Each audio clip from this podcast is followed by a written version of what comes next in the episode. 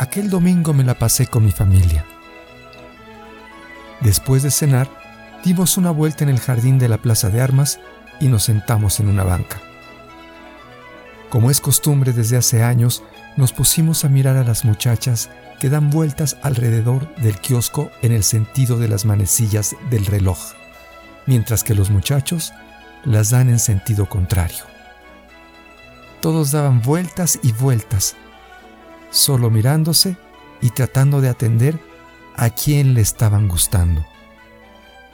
Eso, de tanto verlo desde niño, bien que me es fastidioso, pero en esa ocasión lo disfruté bastante, porque sabía que me estaba despidiendo de mi pueblo, ya que esa noche me iba a ir a la Ciudad de México para seguir con mis estudios de posgrado.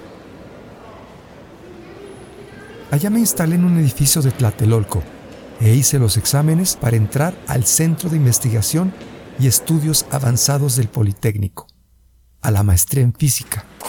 Y aunque fue muy difícil, lo logré. Fueron años extremadamente duros porque viviendo en una casa de estudiantes me mataba de hambre y casi no dormía haciendo a mano los interminables cálculos matemáticos que me encargaba mi asesor de tesis. Eran noches y noches sin dormir, sin comer y de sufrir haciendo el trabajo.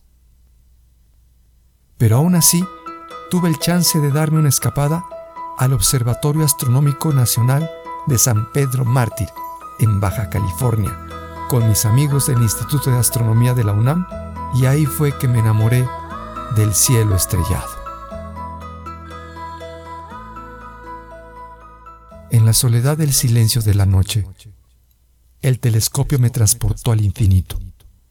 Se hizo un silencio total en mi mente y desapareció la noción del tiempo y del espacio.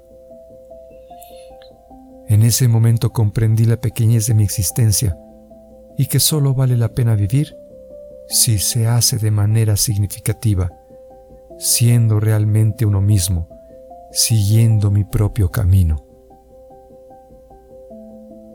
En ese instante, tomé la decisión de aceptar a mi sensibilidad reprimida, porque desde que vi a las muchachas en el kiosco de mi pueblo, sabía que a mí me atraían los muchachos, pero me lo negué. A partir de ese momento ya nada podría reprimirme, ni los estudios de posgrado, ni mis amigos, ni mi familia tradicional pueblerina. Ya nada podría impedir el nacimiento de mi auténtica forma de ser. Ahora desde donde estoy, todo me es brillante. Soy de nuevo yo, trascendido a lo que fui. Un poco de polvo de estrella que ha vuelto su existir hacia un puñado de luz.